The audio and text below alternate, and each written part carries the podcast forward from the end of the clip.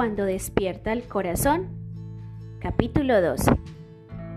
Maco regresó muy rápido, efectivamente, pero traía otra vez el copo, ya deshaciéndose bajo el sol. ¿Por qué no lo entregaste? preguntó el niño con ansiedad. No estaba Clarita en casa. El pelirrojo contestó con preocupación. Desapareció hace más de cuatro horas. Jocelyn padelició. ¿Cómo?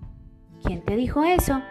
La sirvienta. Parece que Clarita se fue con unas amiguitas a llevar cometas a las afueras del pueblo y llegaron tres hombres. Le amarraron un trapo en la boca, la metieron en un costal enorme y se la llevaron.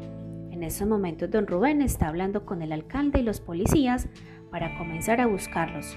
Oye, ¿estos hombres no serán los mismos de la fiesta? caviló Jocelyn. A lo mejor sí. Bueno, ¿y para qué se llevarían a la niña? ¿Qué ganan con eso? Tal vez sea un secuestro.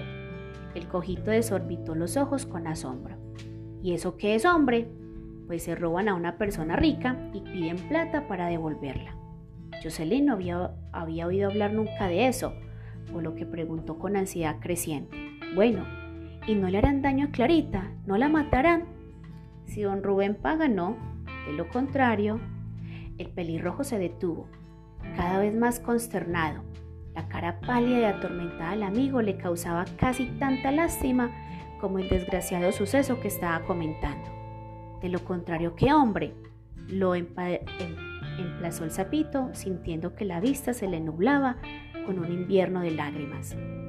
Pueden matarla, explicó Mago. Ya ha ocurrido varias veces, por ejemplo, y comenzó a contar la historia de un señor al que le habían secuestrado en otro pueblo y como pedían varios millones de pesos por el rescate, y la familia no alcanzó a reunirlos, terminó siendo asesinado.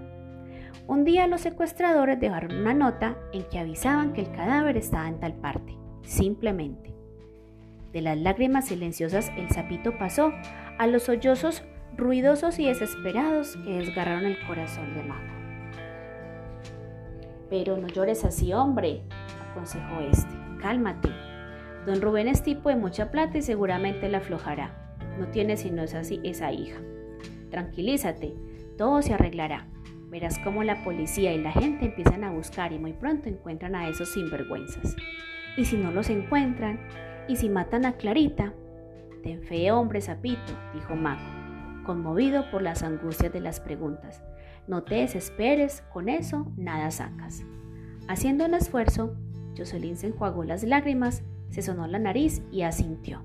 Sí, hombre Maco, tienes razón. Hay que esperar a ver qué pasa. Ambos buscaron con la vista a un niño que no tuviera un copo de algodón, pero todos, sin excepción, chupaban y lamían el suyo. En vista de lo cual, para no botar el que Maco tenía uno en la mano, tuvieron que repartírselo entre ellos mismos, mas esta vez no gozaron en absoluto. Mira cómo son las cosas, hombre sapito, comentó Maco. Tan sabroso que es este algodón, y ahora me sabe a estopa. A mí me sabía lágrimas, dijo Sapito.